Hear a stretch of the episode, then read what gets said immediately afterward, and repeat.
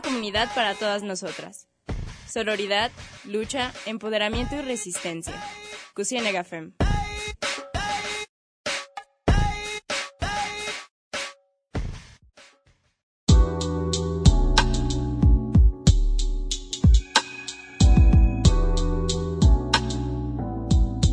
Bienvenidas, bienvenidos y bienvenides a Cusinera FEM. Eh, el día de hoy les agradecemos que estén una vez más acompañándonos y escuchándonos. Les recordamos que nos pueden seguir a través de nuestras redes sociales como Cusinera FEM en Instagram, Facebook y Twitter. Y también si se han perdido de alguno de nuestros programas pueden escucharlo a través de Spotify. El día de hoy queremos hablar de prensa feminista. Sabemos que ya hemos hablado sobre prensa en algunos programas anteriores y lo creemos relevante porque nosotras somos estudiantes y egresadas de periodismo. Pero sobre esto les queremos recomendar que escuchen un programa anterior y previo que tenemos a esto que desglosa mucho más el tema y se llama Cobertura Mediática en Temas de Género. Este, como ya se los comenté, lo pueden escuchar a través de Spotify y también este, les ayudaría mucho para eh, poder escuchar el programa de hoy si no tienen información previa en cuanto a prensa, cobertura y temas similares. Eh, por cierto, mi nombre es Leslie y el día de hoy me acompañan en la conducción Mariana y Ruth. ¿Cómo están? Todo bien un gusto otra vez en otra emisión de Cusifem. Buenas tardes, todo muy bien, Leslie, gracias. Por nada, por nada. Eh, bueno, quisiera preguntarles, eh, ellas que quieren comentar al respecto de por qué estamos eh, grabando un programa más sobre prensa y esta vez es sobre prensa feminista, que bueno, es algo mucho más en específico. Bueno, pues yo creo que lo principal fue por lo que ocurrió en la marcha del 28S que las compañeras que estaba ahí pues eh, fue agredida por la prensa y a partir de ese hecho como que se reavivó esta discusión, ¿no? De los límites de la prensa en las coberturas, de lo que se pide por parte de las feministas hacia la prensa y pues bueno, básicamente eso es lo que vamos a hablar hoy. Bueno, pues dado caso de que nadie se haya metido a redes la semana del 28, que fue todo un tema de casi toda una semana de duración, pues ponemos un poquito de contexto. Eh, la marcha del 28S pues se hace cada año en los diferentes estados y países de hecho y lo que se pide es aborto legal, seguro y gratuito, ¿no? Despenalización del aborto.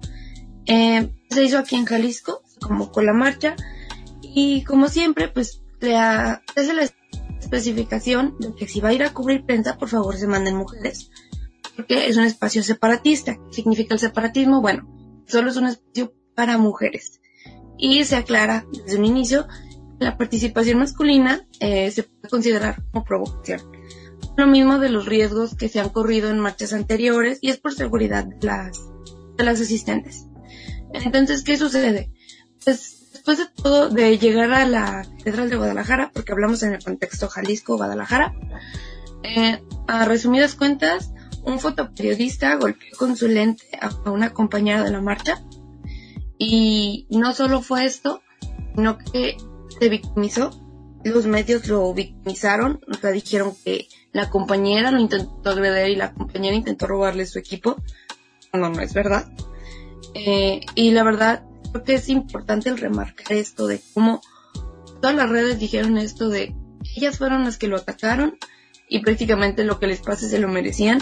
Cuando no es verdad, desde allí creo que es importante remarcamos la perspectiva que se debe de tener como derechos humanos. No sé si quieran agregar algo más, chicas.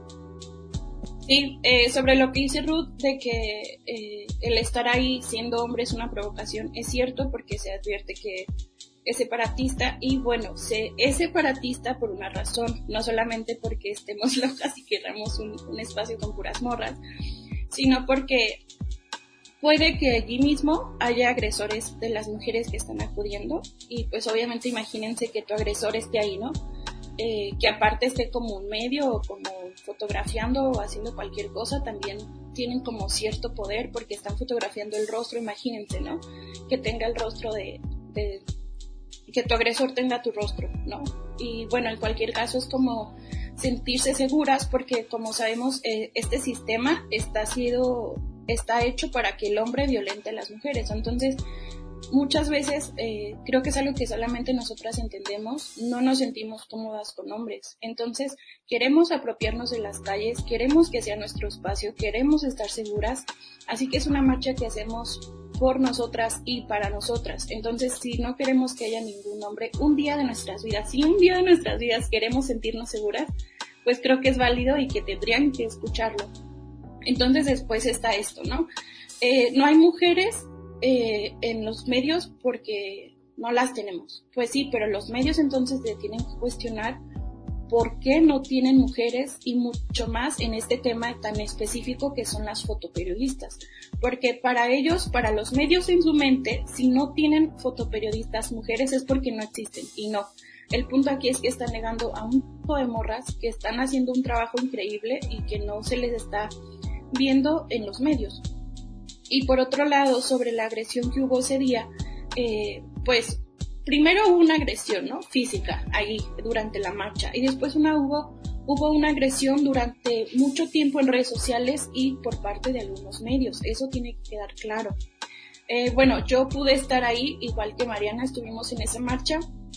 Y yo vi como este hombre, eh, Luis Fernando, atacó a, nuestra compañera con una cámara que de esas magnitudes pesa alrededor de 2 kilos en el rostro.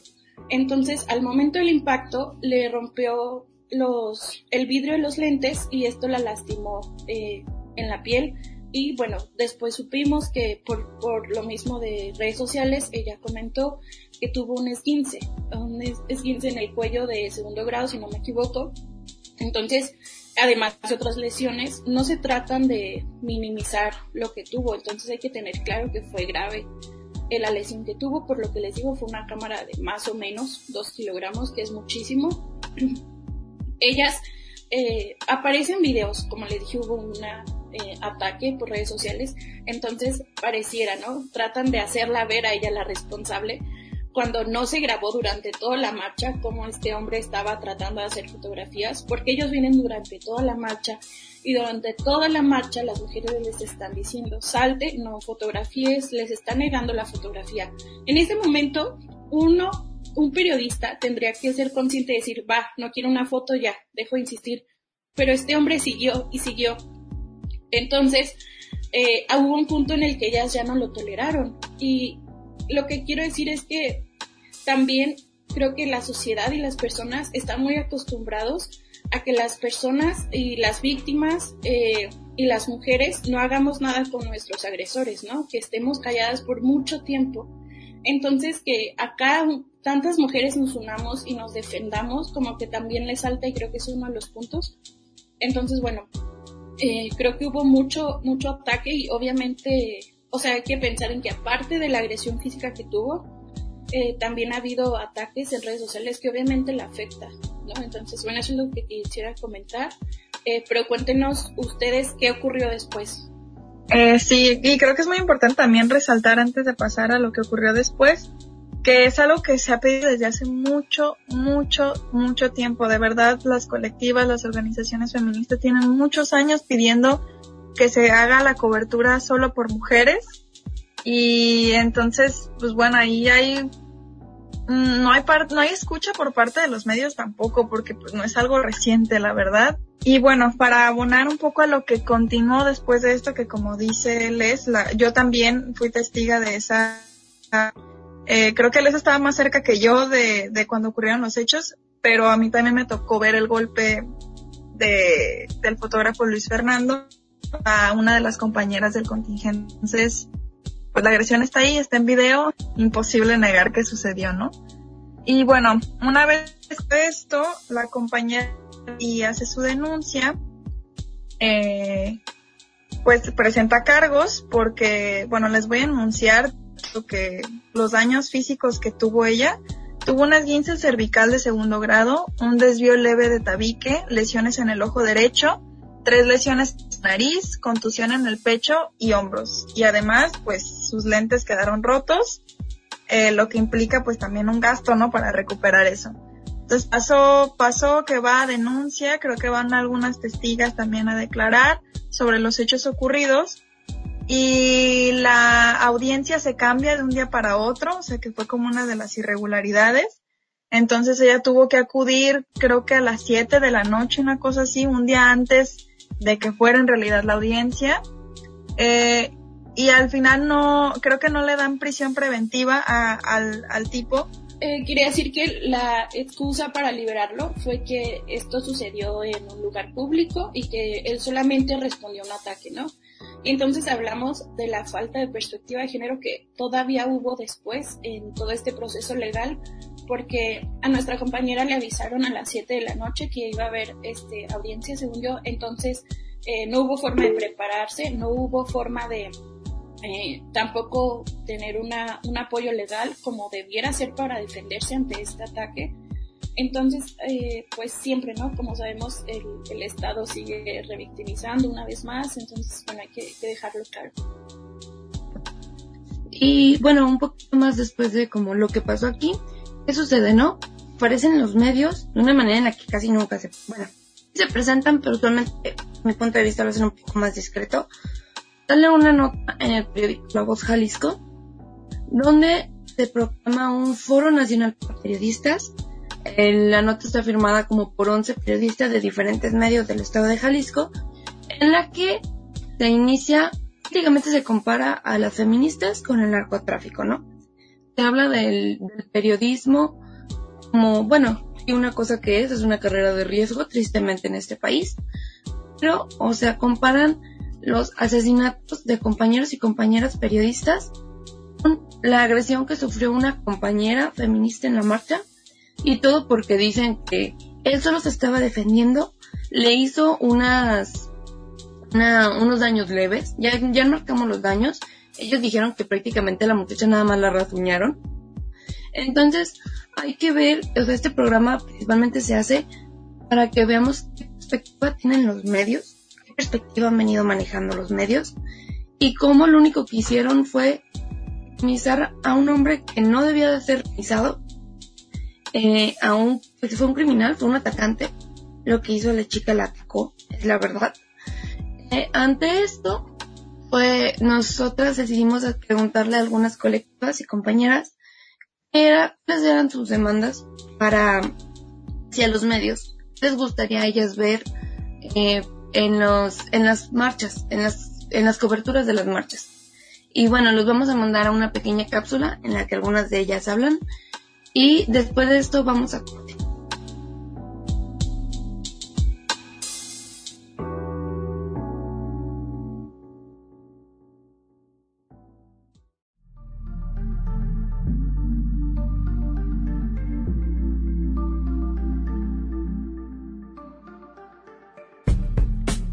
Hola, mi nombre es Joey González y pertenezco a la colectiva Perspectiva Violeta México. En la actualidad, sabemos que existe una gran desinformación sobre el movimiento feminista. La falta de tacto y empatía en distintos medios de comunicación siempre está presente, al igual que la nula perspectiva de género. Su información por lo general tiene un enfoque amarillista y patriarcal, esto lo único que nos refleja es la falta de interés por aprender y compartir noticias desde una nueva perspectiva. Hola, soy Selena Garrido García, periodista radiofónica. He venido trabajando con este tema, la cobertura de los medios de comunicación en la lucha feminista, especialmente en las manifestaciones que nosotras hemos hecho. Un periodista entendería perfectamente desde la plataforma de derechos humanos que sustenta también al periodismo cuáles son las exigencias de un movimiento social y cuáles son las exigencias en este caso de las feministas. Por consiguiente, sabría cómo hacer una cobertura desde lejos o bien previa o posterior y entender que como hombre no debería estar en ese lugar. Es necesario dar noticias e información que sean de la manera más clara y concisa, siendo empáticas hacia nosotras y dejar de revictimizar a las mujeres. ¿Cómo me gustaría que fuera cubierto? Desde una plataforma de derechos humanos y un entendimiento. Y esto creo que es más complejo, va más allá de una capacitación para periodistas.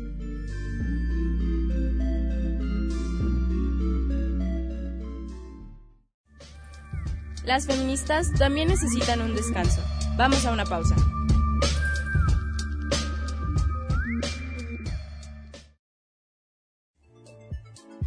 Estamos de regreso en Cusine Gafem. Continuamos.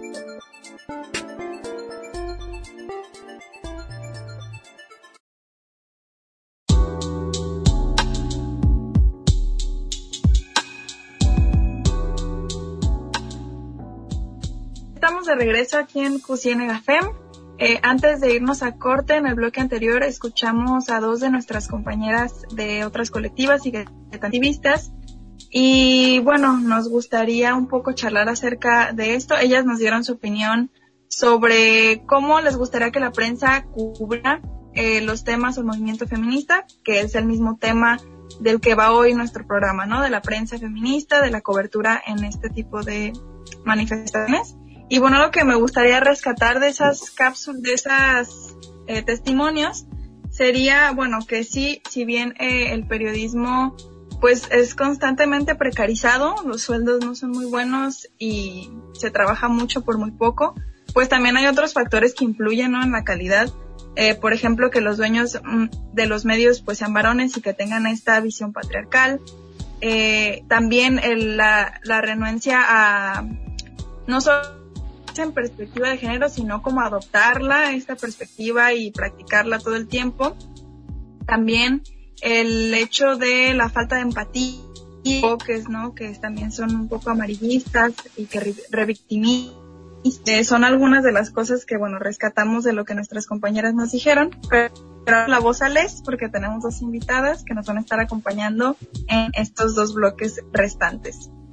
Sí, eh, el día de hoy quisimos invitar a dos fotógrafas, porque, bueno, todo esto nos trajo eh, al tema, hablar sobre eh, cómo es que fotógrafos, fotógrafas, eh, también fotoperiodistas reaccionan ante ciertas situaciones. Entonces, bueno, para eso invitamos a Miriam Jiménez. Ella es egresada de la, de la licenciatura de Comunicación Pública por la Universidad de Guadalajara. Desde hace, desde 2012, perdón, colabora como fotógrafa y cinematógrafa en diversos medios independientes. Su trabajo ha sido seleccionado en exhibiciones nacionales e internacionales, siendo la última en el Museo de las Culturas eh, del Mundo, en Ciudad de México. Actualmente es miembro del colectivo fotógrafas, de fotógrafas Mirada Tapatía y colabora como fotógrafa y reportera en el noticiero científico y cultural iberoamericano NCC, enfocándose en temas de género y medio ambiente. Y bueno, también nuestra siguiente invitada es Nina Torres, ella es estudiante de la Universidad eh, del TESO y reportera actualmente en Sumadox. Ahí, eh, bueno, generalmente toma fotografías, eh, hace videos y cubre lo que tiene que ver con feminismo, movilidad en la ciudad e interculturalidad.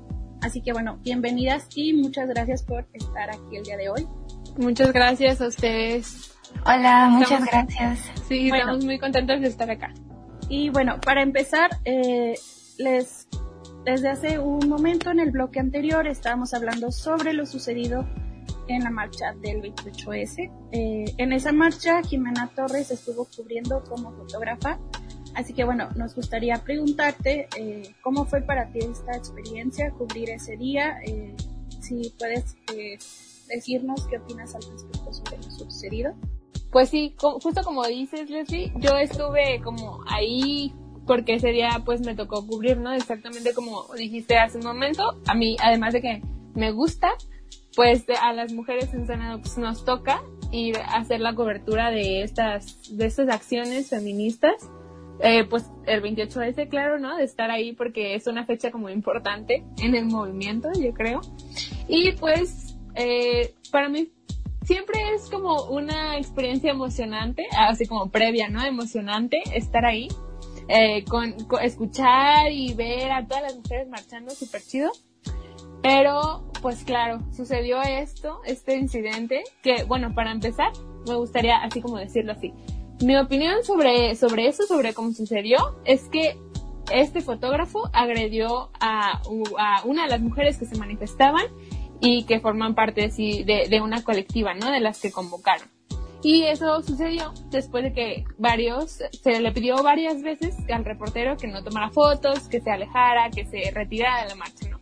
Me parece importante empezar de esa manera porque pues justamente es lo que sucedió, ¿no? Y, y como poner, decirlo de esa manera es, eh, pues contrario a otros argumentos que se han manejado que justamente han revictimizado a la mujer, a la, a la compañera agredida y además han criminalizado las, eh, las protestas feministas, ¿no? Seguramente ya platicaron un poquito aquí sobre, en los bloques pasados, sobre el, pues lo que sucedió o como las consecuencias de, de esto para la, para la, la compañera. Y pues sí, ¿no? Después de, de como todo este proceso legal que ella comenzó como pues para exigir justicia de lo que sucedió, han ha habido como un gran debate en, en, el que muchos, incluso periodistas, ¿no? Sobre todo, se respaldan en esta, en este hecho de la libertad de prensa y justo hacen como ese uso de, de, de eso para revictimizar y criminalizar. Y bueno, a mí me parece que para empezar es súper importante entender como el, el hecho o, o, las razones por las que se, en las marchas feministas y en las acciones feministas se pide que la cobertura sea hecha por mujeres, ¿no? Por mujeres periodistas. Porque precisamente yo creo que es para generar este espacio seguro que se, se, se busca justamente eh, en, la, en, en las marchas y en las acciones y, y específicamente con los y las reporteras, ¿no?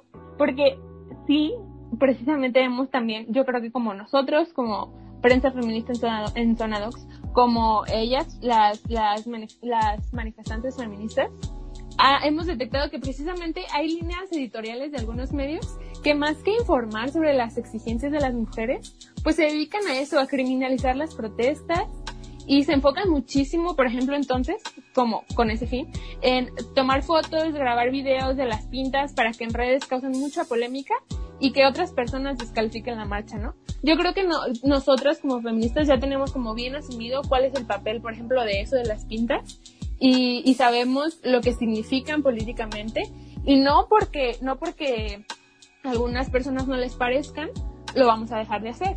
Pero precisamente tiene que ver con un, un punto de seguridad súper importante porque justamente cuando se hace eh, el enfoque o, o sí se, se enfoca mucho en hacer estas grabaciones de las pintas, pues pone, se puede poner en riesgo a las compañeras de que las acosen, las señalen, tomen represalias contra ellas, pues en su, en, dentro de como su núcleo familiar, en su trabajo, en la escuela.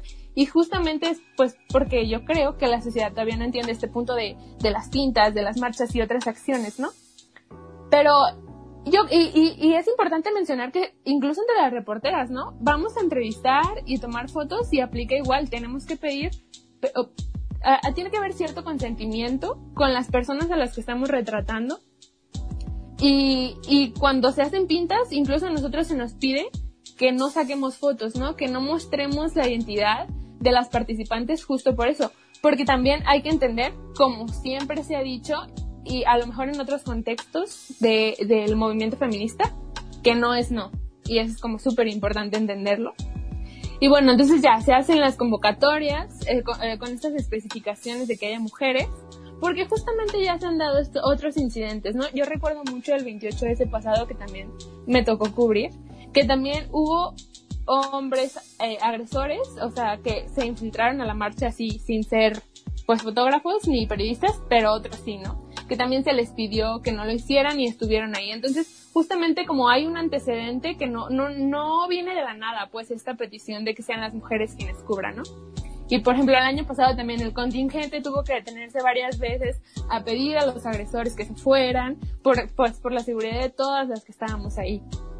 Eh, lo primero que, yo creo que lo primero que nos enseñan a los periodistas, o lo que nos deberían de enseñar, es que la información nunca, nunca está por encima de la seguridad de las personas, a, pues a las que vamos a retratar, a contar sus historias, ¿no? Y, no solo la seguridad, también eh, su dignidad, el respeto por la decisión que tienen ellos de no ser fotografiados, piden, como comentaba hace un momento, eh, eh, comentaban por aquí, que se haga una cobertura con perspectiva de género, con respecto a las mujeres. Y es una cobertura que en otras ocasiones muchos medios y periodistas hombres, eh, en su mayoría, se han mostrado pues incapaces de hacer, ¿no? O, y, y, ni siquiera porque a lo mejor no sean capaces, pues, sino porque no quieren, están renuentes a ello. Es, y bueno, abonando un poquito y viendo lo que dice un poquito Jimena, Miriam, eh, tú como has cubierto otras marchas aquí en Guadalajara, entonces, ¿qué podrías como abonar a lo que ha dicho Miriam a esto que ya se ha venido viendo en marchas anteriores? Pues bueno, hola eh, a todas, muchas gracias por este espacio. Este, bueno, a pesar de que yo no pude asistir a esta última eh, manifestación, sí he intentado eh, seguir el resto de manifestaciones que se han eh, gestado en ocasiones pasadas. Y creo que algo que podría como abonar al tema es que ahorita me viene mucho a la mente una frase que leí hace tiempo que decía que darle voz, entre comillas, a alguien no significa cederle el micrófono, sino que significa guardar silencio y escuchar a esas personas. Entonces, creo que eh, hablando de forma personal, es un aspecto que el feminismo también me ha enseñado partiendo directamente desde el consentimiento, que de, de, muchos aspectos, pues, y que es algo que se puede trasladar al periodismo y al fotoperiodismo, sobre todo en este asunto de la imagen de quienes están del otro lado de la cámara, de entender sus necesidades y sus deseos y de comprender sus historias, aun cuando no existen palabras de por medio, o sea, a veces ni siquiera hay un consentimiento explícito o verbal, pero tú sabes cuando ese consentimiento existe al momento de tomar una foto. Y no sé, creo que en estos días hemos leído todas este, diversas declaraciones donde se perpetuó esta idea clásica de que los medios le dan voz a quienes supuestamente no la tienen y que funcionan como un amplificador de las necesidades sociales, pero creo que no hay que quedarnos únicamente con este discurso unilateral. No basta con ceder los micrófonos, no basta con encuadrar en una fotografía lo que en una cobertura se considera como lo importante, sino poder ser perceptiva y en muchas ocasiones bajar la cámara creo que también se hace periodismo y se hace un periodismo importante con las fotografías que no se toman. Eh, entonces, es por eso que creo que es tan esencial y urgente en todo este contexto local y nacional que existan las coberturas con perspectiva de género, porque eso nos, nos traslada hacia otras formas de ver el mundo y de ver lo que estamos haciendo y de, de crearlo de una forma ética y de una forma eh, pues consensual.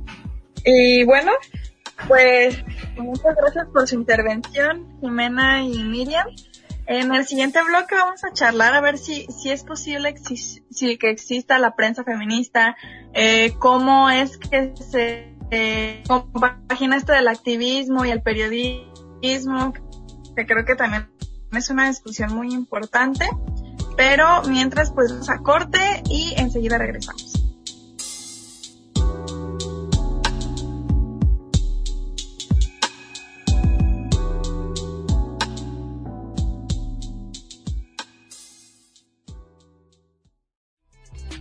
Cusiene va a una pausa. Volvemos enseguida.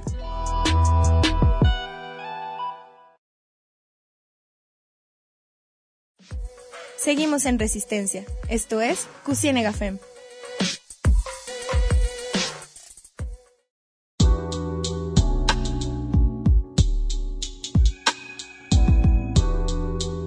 Bienvenidas y bienvenidos de vuelta. Estamos en Cusienega Fem. Eh, y bueno, como estuvimos en el bloque pasado, hoy nos encontramos con Jimena Torres y Miriam Jiménez, ambas fotógrafas y también periodistas. Y bueno, hablamos un poquito anteriormente sobre la marcha que sucedió este 28 este, ese, los acontecimientos, y un poquito como sobre la mirada periodística que se da hacia las, hacia las marchas y hacia todos estos movimientos sociales que se generan, principalmente los movimientos feministas. Entonces, eh, como dijo Mariana, este bloque queremos hablar un poquito por una cosa que nos enseñan a nosotros, a nosotras, eh, dentro de los ambientes escolares, son como esto de que un periodista puede ser activista porque se habla sobre objetividad, hablan sobre muchas cosas como si ya eres un activista tienes sesgos. Entonces, es un tema muy muy relevante porque dentro de lo que cabe, el activismo creo que debería de estar en las personas, es una opinión personal. Este, pero bueno, eh, Mariana, ¿por qué no nos metes un poquito como al tema? Ah, pues como dice Ruth, en este bloque queremos hablar acerca de eso, ¿no? De que puede existir o no la prensa feminista, que es como la incógnita que queremos responder desde estas dos perspectivas de nuestras invitadas. Pero bueno, ¿les tiene preparadas las preguntas? Sí, vamos a ello. eh, bueno, para empezar me gustaría preguntarles, para empezar a hablar de todo esto que ya hablaron, este, sobre cómo han logrado compaginar el periodismo y el feminismo. Eh, cómo lo, ha ido lo han ido desarrollando y también cómo han logrado representarlo en sus fotografías. Me gustaría que empezara Miriam. Eh, de forma personal, siento que eh, antes de asumirme como periodista o como fotoperiodista, eh, me asumo como feminista y ese es uno de los motores principales por los cuales yo asisto a las marchas, eh, asisto también como ciudadana y como mujer que, exige y que está harta. Entonces, eh, creo que eso hace que las fotografías que hago y que el trabajo que hago al momento de estar en una manifestación o en sí, al momento de seguir eh, la lucha feminista, hace que las fotos que logro hacer en ese momento sean mi forma de hacer protesta a veces no cargo un cartel o a veces no, no tengo una voz para gritar las consignas, pero hago foto porque a veces a lo mejor no hay suficientes palabras para expresar lo que siento en esos momentos más que con una imagen. Y además, eh, creo que al momento de compaginar el periodismo con la militancia feminista, hace eh, algunas semanas, cuando sucedió eh, todo esto de estos acontecimientos en la Ciudad de México y la Ocupa, que antes eran las instalaciones de la CNDH, leí una reflexión de la fotógrafa Quetzali Blanco que a mí me pareció maravillosa porque dice que, digo, lo menciona en ese caso, pero yo lo asumí desde todos los escenarios posibles, no se puede pensar, y decía que, eh, que se asume o se interioriza que el periodismo puede llegar a ser solitario y competitivo y depredador, porque a veces eso es lo que nos enseñan en las escuelas, o, eso es lo que asumimos nosotros al momento de hacer foto en, un inicio. Pero creo que la fotografía hecha por mujeres y la colectividad y la sororidad que se genera en esos espacios en donde se pone el feminismo al centro, nos está enseñando otras formas posibles de hacer las cosas, que el hacer fotografía es también estar en manada el estar juntas, en donde ninguna mirada es más importante que la otra y en donde nos cuidamos entre todas, incluso las distancias. Y creo que eso es posible y es real y es algo que me ha enseñado el feminismo en respecto al periodismo. Y creo que esa es una de las formas por las que me siento más agradecida al momento de poder compaginar el feminismo con el registro periodístico. Sobre si creo que es posible el ser activista y periodista. Mm, yo pienso que es tiempo ya de abandonar como esta idea de un periodismo puramente objetivo y creo que hay muchísimas razones para hacerlo. Una de ellas es que creo que el mantener una neutralidad entre ciertos temas que nos aquejan como sociedad es otra forma de guardar silencio y por consiguiente es tomar partido del lado de la opresión. Entonces, Además de ello, y hablando particularmente sobre la fotografía, hace unos días en una charla con la fotógrafa Fabiola Rosales, le escuché decir algo muy bonito que dice que toda fotografía que tomamos es un autorretrato y que no podemos deslindarnos de ello. Entonces, me parece como bastante bello y potente porque nuestro trabajo habla de nosotros y lo hace de una forma muy especial porque no necesita palabras. Entonces, Independientemente de lo que se fotografía, no debemos olvidar que lo que plasmamos habla de cómo percibimos el mundo y de nuestras luchas y de nuestras exigencias, también como personas. Entonces, si lo hacemos con una perspectiva ética o no, eh, además de ser fotógrafos, también tenemos que ser humanos. Y yo sí creo que sea posible, y en muchos casos es necesario y urgente, el activismo y el periodismo a la par. Muchas gracias. Gracias, Miriam. Coincido un montón con lo que dices y sobre todo con el encontrarnos eh, como fotógrafas allá afuera. Eh, creo que ha sido bonito, eh, bonito la sororidad que hemos encontrado. eh, haber coincidido y también lo que dices es muy cierto, ¿no? O sea, como no solamente somos feministas, no solamente somos fotógrafas, somos muchas cosas y a la hora de fotografiar, a la hora de eh, trabajar como periodistas no podemos separarlo, ¿no? Estamos ahí unidas con todo eso que somos. Así que bueno, ahora eh, nos gustaría escuchar a Jimena Torres. ¿Qué piensas al respecto? Para responder a si, si puede existir o si existe, pues yo creo que sí existe, ¿no? Sí, pues sí, hay, hay prensa y, y periodistas periodismo feminista, hay muchos, así, y medios específicamente, que con ese enfoque y con esa cobertura, en muchos países de, de, pues, América Latina, ¿no? Son por lo menos algunos que yo, de los que yo conozco. En Zonadox justamente nos asumimos de esa manera, como prensa feminista. Y justamente algo que, o sea, que me, que, que pensé justo ahorita que estaba hablando Miriam, es que yo también, yo como un poco al contrario, eh, la razón principal o de la o de la manera principal en la que me he acercado más al feminismo es a través de, de mi trabajo eh, en el periodismo, ¿no? Entonces yo creo que fue como nunca me planteé esta esta este dilema en un inicio porque simplemente llegué y dije, pues claro, esto es lo que tengo que cubrir porque es importante y quiero estar aquí. Y entonces, ¿cómo he logrado compaginar eso ya con el tiempo en las con otros compañeros y compañeras en la universidad y con estos maestros que a veces como que sí se han clavado en esa idea de no, no tiene que ser objetivo imparcial y así que, que yo digo, bueno. Entonces, pues yo, yo en, en el análisis justamente he pensado que, pues simplemente hacer periodismo sabemos que tiene como cierta metodología, ¿no? Que implica ser rigurosos con la información que implica este decir, pues dar la información como claramente, explicarle a las personas que te leen. Y yo creo que eso en ningún momento eh, como que obstaculiza, se obstaculiza si yo tengo una militancia feminista, ¿no?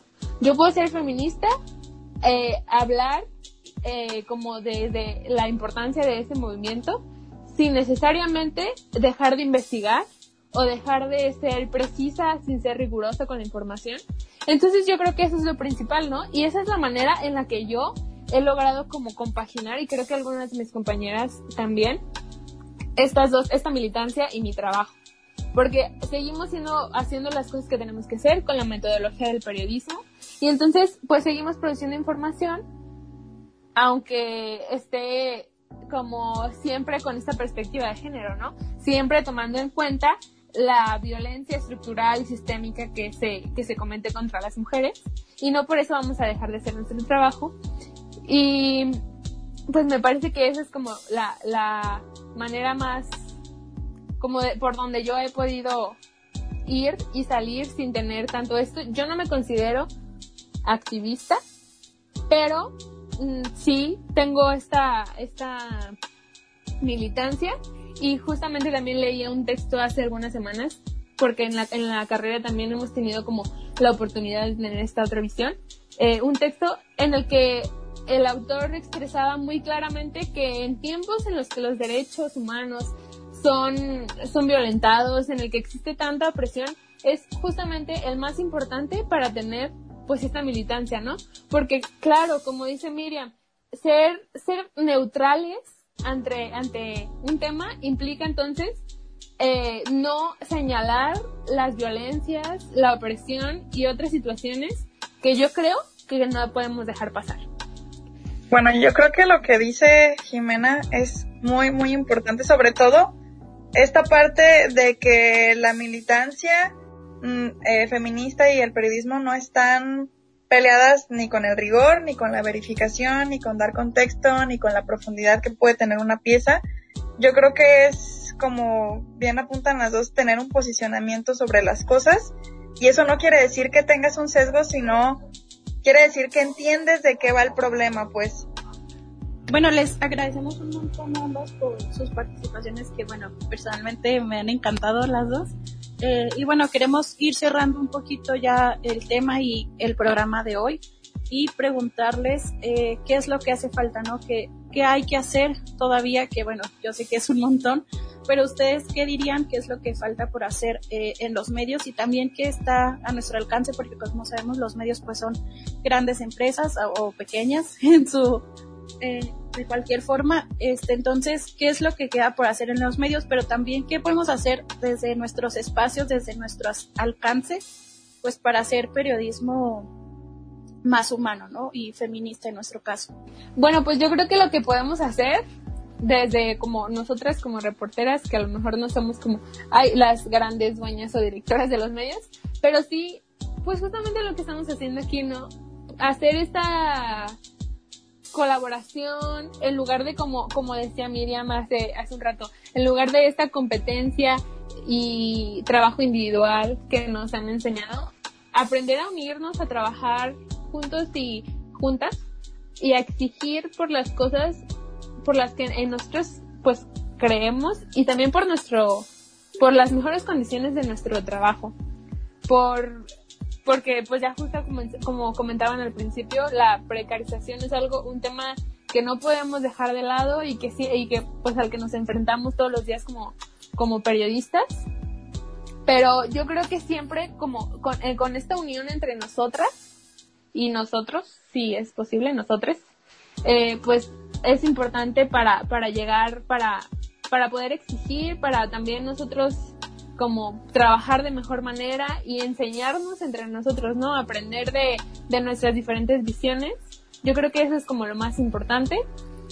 Y, y como comentaba desde como la primera intervención, aprender que la dignidad, la seguridad y el respeto a la vida de las personas está por encima de cualquier cosa, información, investigación que podemos, que podemos realizar. Bueno, yo creo que estoy totalmente de acuerdo con lo que menciona Jimena. Creo que una de las eh, acciones más incisivas para seguir creando visibilidad y de seguir apuntando hacia todos estos aspectos que aquejan a, a la forma o algunas formas de hacer periodismo es, es justamente estos espacios de diálogo y, y de estar juntas. Eh, pienso también eh, en, lo que respecta a, el trabajo y la labor de las fotoperiodistas.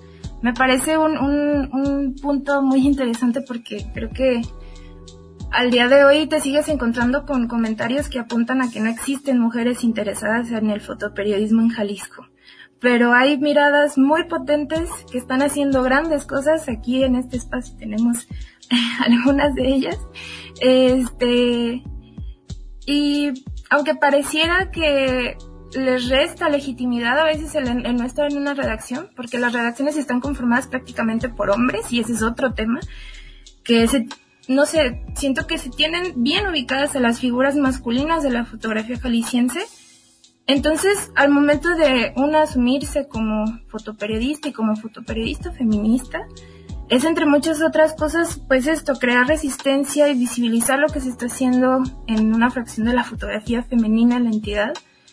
Creo que en, ese contexto, creo que espacios como Sonadoc son, muy importantes y necesarios por la postura que, toman al respecto y, la relevancia que han tomado en estos poco más de tres años. Y no solamente, o sea, creo que de todos el equipo que lo conforma. Muchas gracias a ambas una vez más por haber estado aquí el día de hoy. Eh, reconozco personalmente la labor que hacen, el trabajo fotográfico que hacen y bueno, les recomiendo a quienes nos están escuchando que las sigan en redes sociales, que según yo sí las pueden encontrar así como Jimena Torres y Miriam Jiménez respectivamente, así que bueno, chequen su trabajo porque eh, me lo van a agradecer. y bueno, no sé si quieran decir algo más al respecto, despedida. Pues sí, a mí sí me gustaría como agradecerles muchísimo también a ustedes, también decirles, como, como dice Leslie, que agradezco y admiro muchísimo su labor, como la creación y el esfuerzo de este espacio en el que se habla sobre feminismos y diferentes aspectos que nos atañen directamente a la vida de las mujeres, porque creo que justamente eso es como una labor súper importante para eh, decir estamos aquí y que se cumpla eso que nosotros creemos y acabamos de mencionar que se debe mejorar, ¿no? Entonces muchas gracias por, por, por abrirnos el espacio, dejarnos compartirlo esta vez con ustedes y pues eh, también eh, quienes estén escuchando este podcast, escuchen todos los demás porque son súper importantes y estas, eh, eh, las compañeras que, que lo generan hacen un trabajo súper chido y súper importante. Igual, muchísimas gracias por gestionar estos espacios y, y de darle, eh, pues sí, darle un lugar a estos diálogos que son tan necesarios. También muchas gracias, Jimena. Es un honor compartir un espacio cortito contigo. y gracias también a ustedes, Ruth, Leslie, Mariana. Muchas gracias por pensar en considerarnos para este espacio. Va, entonces, muchas gracias por estar con nosotras. Eso sería todo por esta, esta emisión. Les agradecemos el haber compartido el espacio con nosotras. Recuerden que pueden seguirnos como Cusinegafem en Twitter, en Facebook y en Instagram como Cusifem. Eh, también les recordamos que todos nuestros episodios están en Spotify, Google Podcast. Eh, Insisto, muchas gracias por habernos acompañado. Sigan el trabajo de nuestras compañeras, igual en redes las vamos a etiquetar para que puedan seguir sus cuentas. Y bueno, no queda nada más que decir. Gracias y nos escuchamos el siguiente lunes.